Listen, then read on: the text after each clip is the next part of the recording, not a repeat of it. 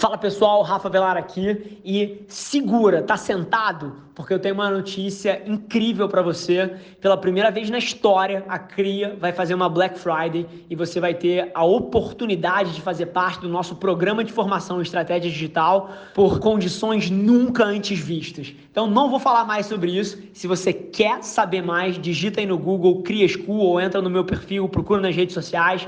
Cara, eu tenho certeza que é uma oportunidade única para você que você não vai querer perder. Então, no mínimo, vai lá dar uma olhada. Te espero do outro lado. Um abraço. Esse é o Nas Trincheiras. Várias das pessoas que estão aqui eventualmente vão discordar e vão falar que o plano estratégico da empresa tem que estar tá perfeitamente linkado com as expectativas de growth da economia. Então, pô, se a economia espera crescer 6%, você investe um pouco mais, senão você reduz, enfim. E de fato, eu acredito que isso é verdade para vários negócios, assim, das engrenagens que movem o país, a indústria, pô, petroquímica, é, matéria-prima, indústrias de base, todos esses setores por várias vezes são pautados em projeções de crescimento, é, mercado imobiliário, entre outros, incorporação. Mas 99% dos negócios de vocês deveriam ignorar esse tipo de coisa. E mais uma vez, eu só posso dar o meu ponto de vista a partir da minha experiência pessoal. Eu acho que isso, inclusive, é o que tem de mais valor aqui, porque eu não dou a minha opinião com base numa notícia que eu li, com base em alguma coisa que eu ouvi alguém falando, eu dou a minha, o meu ponto de vista em cima do que eu vivi. E eu cresci uma empresa de 3 para 30 milhões em vendas em 5, 6 anos durante a maior crise da história do Brasil. E assim, se eu tivesse pautado as minhas expectativas em relação àquele projeto em cima do que o mercado me dizia que ia acontecer, número um, eu nunca ia achar que aquilo era possível. Número dois, eu ia ter underinvested, ia ter subinvestido o capital da minha empresa, ia ter provavelmente tirado muito mais do fluxo de caixa em dividendos para o meu bolso do que reinvestido dinheiro na empresa, porque eu não achava que valia a pena o retorno de capital ali na, naquela oportunidade. E número três, eu nunca ia ter feito as coisas que eu fiz. Então, se tem uma coisa que eu diria para a maioria de vocês é ignore os headlines do jornal.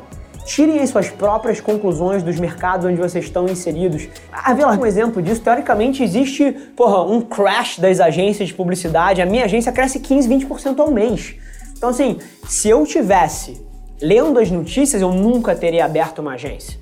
Mas eu não estava lendo as notícias. Eu estava prestando atenção no feedback que o mundo me dava e aonde estavam as oportunidades e depois pensando como é que eu me aproveito ali dentro, me inserindo naquele contexto de uma forma que funcione com base nas minhas evidências. Então, assim, ignore os headlines dos principais veículos, ouça a tua percepção do que você acha que você está vendo funcionar, as suas lições que você tira, os aprendizados que você tira da sua execução, isso é muito mais valioso do que ficar se pautando pô, na taxa básica da economia, na projeção de crescimento do país. É, lembrando que a projeção de crescimento de um país ela é uma média de diversos setores. E você pode ainda assim, com uma projeção de crescimento super alta, estar tá dentro de um setor que está sendo quebrado, né? Está sendo disruptido, aí caindo 30%, 40%, assim como você pode estar dentro de uma economia que está decrescendo 3% e você está num setor onde está crescendo 180%. Então, assim, essas médias de mercado, elas funcionam muito pouco para educar a decisão corporativa de quem está nas trincheiras. Eu acho que você tiraria muito mais valor se você ouvisse os dados que você coleta no teu dia a dia, ao invés dos headlines dos principais veículos.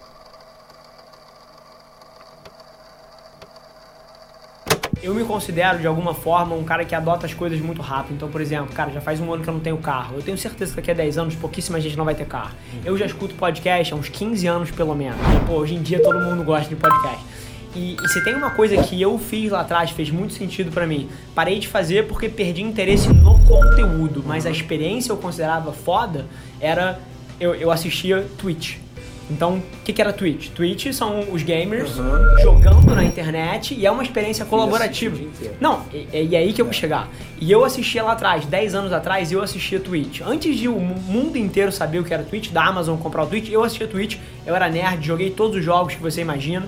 E assim, e eu assistia aquilo ali. E o que é o Twitch para quem não conhece? O Twitch é uma plataforma de streaming onde atletas de games online mostram as suas telas enquanto jogam e a comunidade dele fica num chat ao lado interagindo ali, ele interage com as pessoas. Eu adorava aquela porra. Eu me sentia próximo da, eu tava em casa duas da manhã, pô, e me sentia pô, próximo das pessoas, interagia no chat ali. E hoje em dia eu vejo esse comportamento nas pessoas mais jovens. Assim, se você pega um cohort ali da galera de 8 a 15, seja pô, no streaming de Twitch, eles adoram isso. Inclusive o comportamento está migrando um pouco pô, de conteúdos é, evergreen, né, conteúdos pô, estáticos para essas experiências colaborativas. Então eu tenho certeza que isso vai ser enorme. Então a pessoa vai estar tá assistindo pô, qualquer que seja o conteúdo, mas ela vai estar tá com os amigos assistindo em tempo real, pô, trocando experiência, falando eu acho que as pessoas julgam muito as mudanças, né? Então, uhum, pô, uhum. a gente olha e fala, pô, mas o meu filho não vai jogar pipa, o meu filho não vai jogar bola.